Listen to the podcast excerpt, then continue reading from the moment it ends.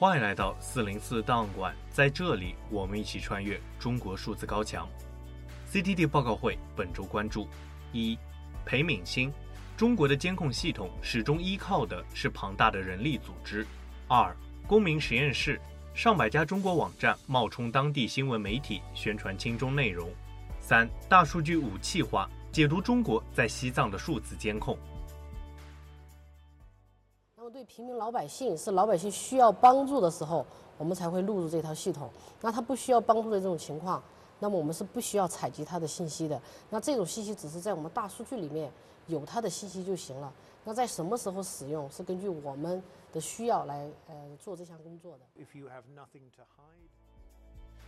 我们首先关注，从建立互联网防火墙开始，中国当局对于数字集权体制的建立就从未停止过脚步。为此，中国开发出了一整套监控技术，甚至还出口到了其他的专制国家，而这引起了世界民主国家的担忧。然而，美国政治学家裴敏欣在《外交事务》杂志发文，指出中国的监控系统的可怕之处不在于技术的先进，而技术也不是万能的，其成功之处在于劳动密集型的人力监控网络。如果没有数百万的线人或者是间谍，中国的监控系统无法运转下去。他还表示，中国监控能力的快速增长。实际上是源于近年来中国的经济增长，使得政府有足够的财政支持，可以支撑起这一监控网络。首先，作者为国内的安全系统算了一笔账。他指出，仅在2022年，包括公检法在内，用于国内安全方面的支出大约在1.44万亿人民币左右。2016年，中国推出了锐眼监控系统，包括监控摄像头、人脸识别技术在内，不计算人力成本以及运维成本，该系统仅在硬件和安装上就花费了三千亿人民币。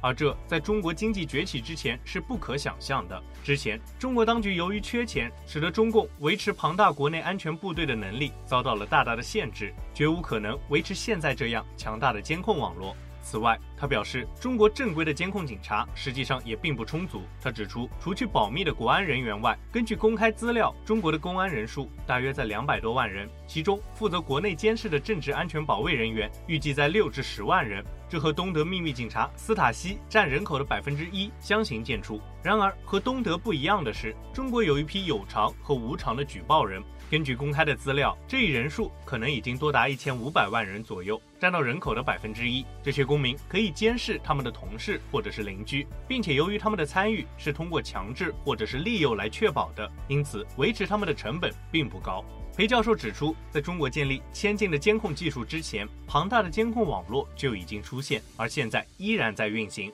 具体的手段包括两种：第一种是在机场、火车站和酒店等地进行监视，而官方称为阵地控制；而另一种则是对于异议人士建立黑名单，长期监视。作者估计，被监视人数在三百九十万至七百七十万之间。裴教授认为，监控技术的进步大大提高了传统监控方式的效率。然而，他也指出，无论技术多么先进，最重要的还是中共当局的组织能力，即人力监控网络。最后，他认为中共当局的监控技术现在面临的挑战，主要的原因就是中国经济下行会冲击到整个系统的方方面面。一方面，经济下行会导致更多人不满中共当局的统治，给安全系统增加负担；另一方面，经济下行也会导致财政资源不足，难以支撑该系统。对此，裴教授给出了比较悲观的预测。他认为，一旦这种监控系统的软镇压失败，那么中共当局很有可能采取更加严厉的硬镇压。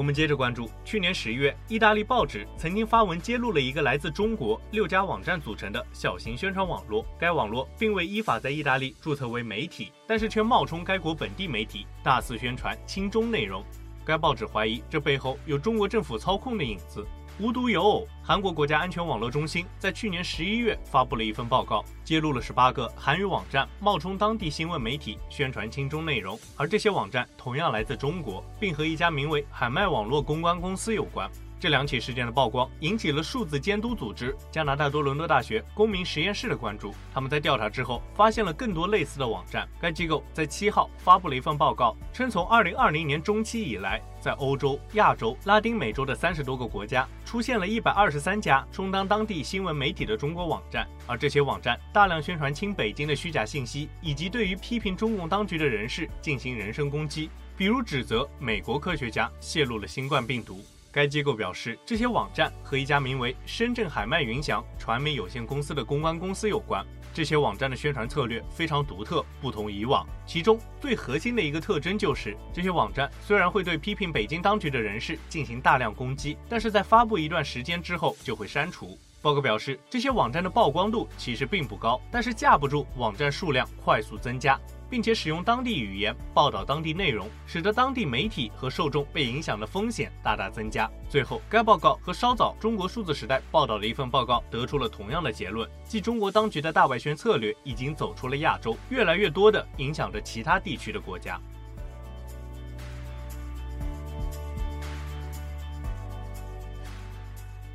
我们最后关注关注藏人权益的研究机构绿松石屋顶在七号发布了一份报告。揭露了中国政府通过强制安装手机应用国家反诈中心，加强了在西藏地区的数字监控。该机构基于一名流亡藏人的叙述展开研究，指出该应用已经变成了强大的监控网络要素。该报告称，这一应用收集的数据范围已经大大超过反诈骗的范围，纳入了更多的控制机制，并且综合刑警管理的集成数据库来进行监控。报告还对于西藏黑社会犯罪综合情报应用平台这一先进的大数据警务平台进行了调查。对政府采购通知的分析显示，该系统将西藏自治区现有的各个公安系统的数据合并到了一个中央数据库，而这数据库正是基于美国技术开发的。在西藏温和的文化表达、宗教表达、语言权利倡导以及社会工作定为犯罪的运动中，这个数据库系统发挥了重要的作用。此外，西藏和新疆警察检查站部署的间谍软件以及通用取证提取设备存在着明显的相似。同样，复杂的大数据分析平台在这两个地区都在运行。尽管具体的系统可能有所不同，但是通过情报主导的警务在这两个地区进行控制和镇压的总体战略是显而易见的。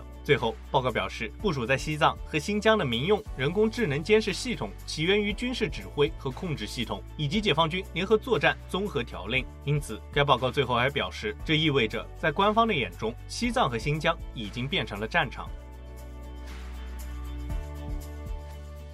以上就是本次报告会关注的全部内容。中国数字时代 CDT 致力于记录和传播中文互联网上被审查的信息，以及人们与审查对抗的努力。欢迎大家通过电报、Telegram 平台向我们投稿，为记录和对抗中国网络审查做出你的贡献。投稿地址请见文字简介。阅读更多内容，请访问我们的网站 cdd.media。